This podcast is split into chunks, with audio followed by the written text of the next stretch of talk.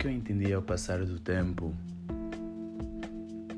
é que as pessoas me amavam porque eu falava para elas o que elas realmente queriam ouvir, o que lhes deixava felizes, que lhes deixava em boa postura ou em boa posição.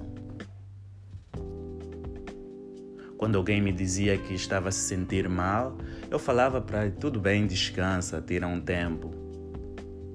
De repente a pessoa ficava feliz.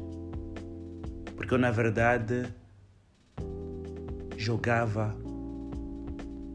com os pensamentos cognitivos dela, dando a entender que eu estou aí para ajudar.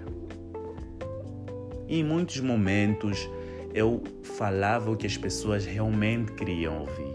E assim era tratado, considerado como um bom amigo, uma boa pessoa, alguém que está aí para tentar ajudar ou fazer as coisas avançarem.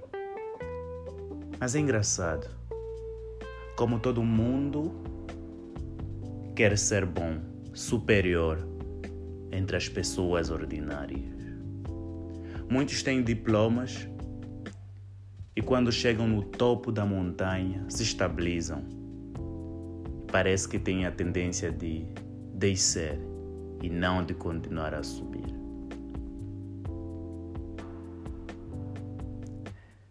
Eu comecei a perceber que eu estava fazendo o que não representava minha identidade, quem eu não era. Então decidi mudar. Decidir ser eu mesmo, decidir aceitar o que eu representava. Então as pessoas começaram a me odiar e deixaram de me amar. Começaram a me odiar porque eu já não fingia, não falava o que elas queriam ouvir, eu falava o que era verdade. Eu motivava o ego das pessoas. Eu fazia com que eles focalizassem nos seus pontos fracos para avançar na vida. Eu motivava as pessoas a terem hábitos, costumes, a correrem nos momentos que tinham muita preguiça, se levantarem nos momentos que não podiam se levantar.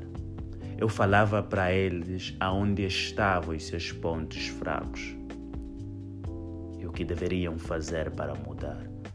Então as pessoas deixaram simplesmente de me amar porque pensavam que eu estava a perturbar o silêncio, que eu já não falava o que eles queriam ouvir, mas eu falava o que eu bem queria. Algumas pessoas entendiam que era um julgamento que eu fazia, uma coisa que eu não tinha direitos, mas ainda assim me atrevia. Mas quem diria? Que hipocrisia. Enquanto eu estava simplesmente sendo verdadeiro, falando o que realmente deveria ser dito, motivando as pessoas a mudarem, a melhorarem os pontos fracos.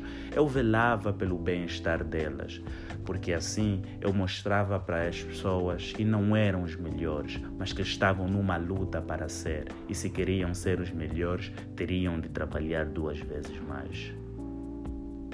Mas não entenderam e começaram a me odiar, porque eu entendi que as pessoas que querem brilhar não querem se esforçar, na verdade, optam pelo caminho mais fácil, optam pela facilidade, optam por caminhos que os traz resultados rápidos.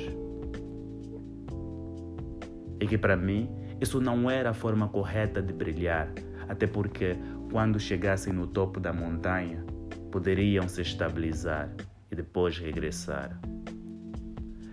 Eu comecei a motivar pessoas para quando chegarem lá no topo começarem a construir novas montanhas em cima de montanhas para poderem escalar novamente e novamente brilhar, para irem um além, para não serem bons entre os ordinários, mas para serem magníficos e incríveis entre os extraordinários. Eu comecei do nada. Comecei da pobreza. Eu nasci lá no norte, que hoje é sul, porque um avião me trouxe e eu vi a beleza no encantar dos oceanos durante esta viagem. Não nasci numa família milionária, nasci numa família pobre e nobre. Então, cedo eu percebia o que eu teria de fazer. Eu luto com meus pontos fracos para ser o melhor e não deixo que ninguém pisa por cima de mim. Eu estou cansado dos que estão sempre em cima. Por isso, eu luto diariamente para estar entre os extraordinários e motivar pessoas que querem realmente brilhar.